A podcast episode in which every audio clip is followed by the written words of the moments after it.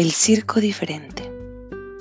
Por primera vez llegó un circo a nuestro pueblo cuyo nombre es Alegría. Es tan pequeño que ni siquiera figura en los mapas. Vimos cómo varios hombres trabajaban para hacer una carpa sobre un terreno baldío cerca de la plaza. El techo parecía una sombrilla gigantesca con todos los colores del arco iris, desde la punta hasta el piso colocaron sogas con banderitas triangulares también muy coloridas. En el centro hicieron una pista redonda a la que le pusieron una alfombra roja y alrededor colocaron como asientos tablones escalonados llamados gradas. Cuando terminaron, agregaron un cartel en el frente con luces que brillaban y brillaban, y ahí estaba escrito el nombre, el circo diferente. Tanto los grandes como los chicos teníamos muchísima curiosidad. Queríamos saber por qué era diferente. La tarde del debut, medio pueblo estaba sentado muy quieto y ansioso sobre los tablones que se movían como un barco en el mar. De repente doblaron los tambores, se encendió un reflector que iluminó toda la pista y apareció un señor muy gordo, todo vestido de blanco, galera, botas, traje y guantes. Tenía unos bigotes como un manubrio de bicicleta y usaba un antifaz azul. Saludó haciendo una reverencia. Todos nosotros aplaudimos. Él hizo un ademán de silencio y esperamos oír sus palabras.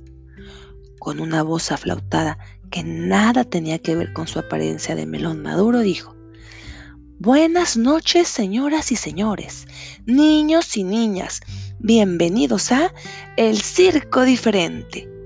Ustedes se preguntarán por qué le hemos puesto ese nombre. Bien, les contestaré. Es diferente porque aquí no hacemos trabajar a ningún animal. Todos los que ustedes verán son disfraces dentro de los cuales hay personas que los imitan. Hablarán con ustedes y contestarán todas sus preguntas. Luego, levantando la voz, agregó, Que suene la música, redoblen los tambores, tendrán ante ustedes el desfile más hermoso que jamás hayan visto.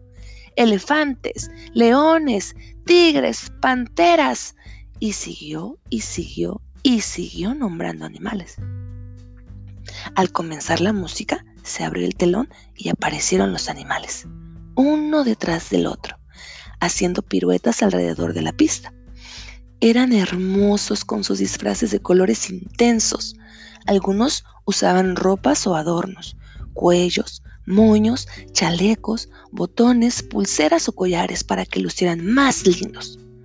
Cuando la ronda regresó por donde había salido el señor gordo, dijo, Ahora les voy a presentar en primer lugar a una familia de elefantes.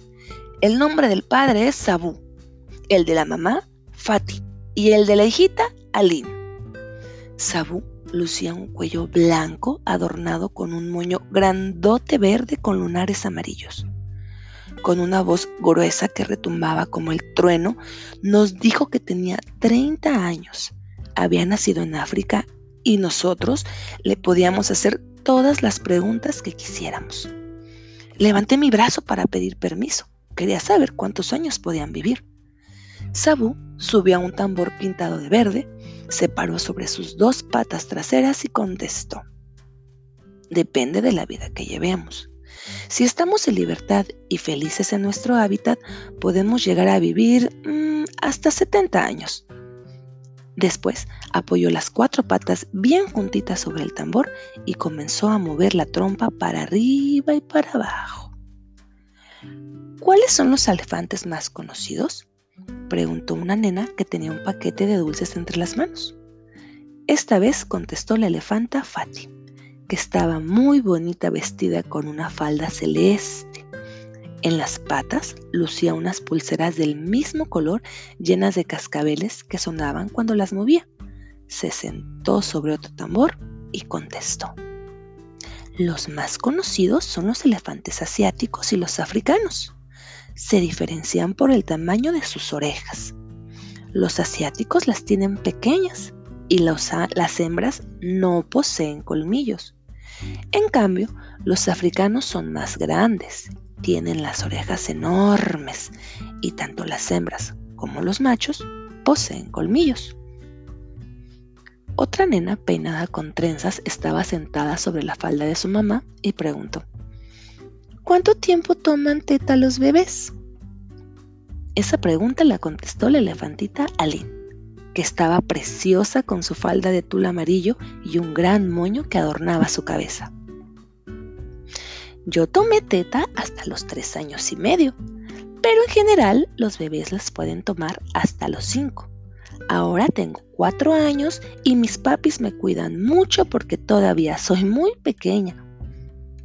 Fati, sin que le preguntáramos, nos contó que los hombres han matado muchos elefantes para sacarles los colmillos que son de marfil y son muy valiosos porque pueden medir hasta 3 metros y medio.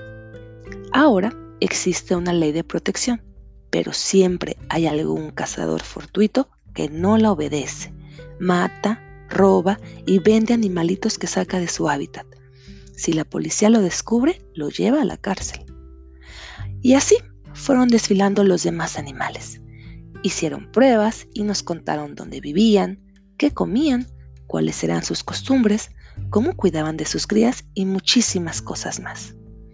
El presentador nos contó que los dueños del circo habían tenido la idea de no hacer trabajar a los animales reales porque consideraban que era esclavizarlos y ellos tenían todo el derecho de ser libres en este mundo porque así es como habían nacido.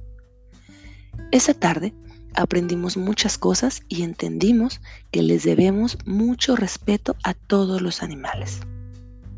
Cuando llegué a mi casa, abracé bien fuerte a mi perrito Toto, porque es mi compañero fiel.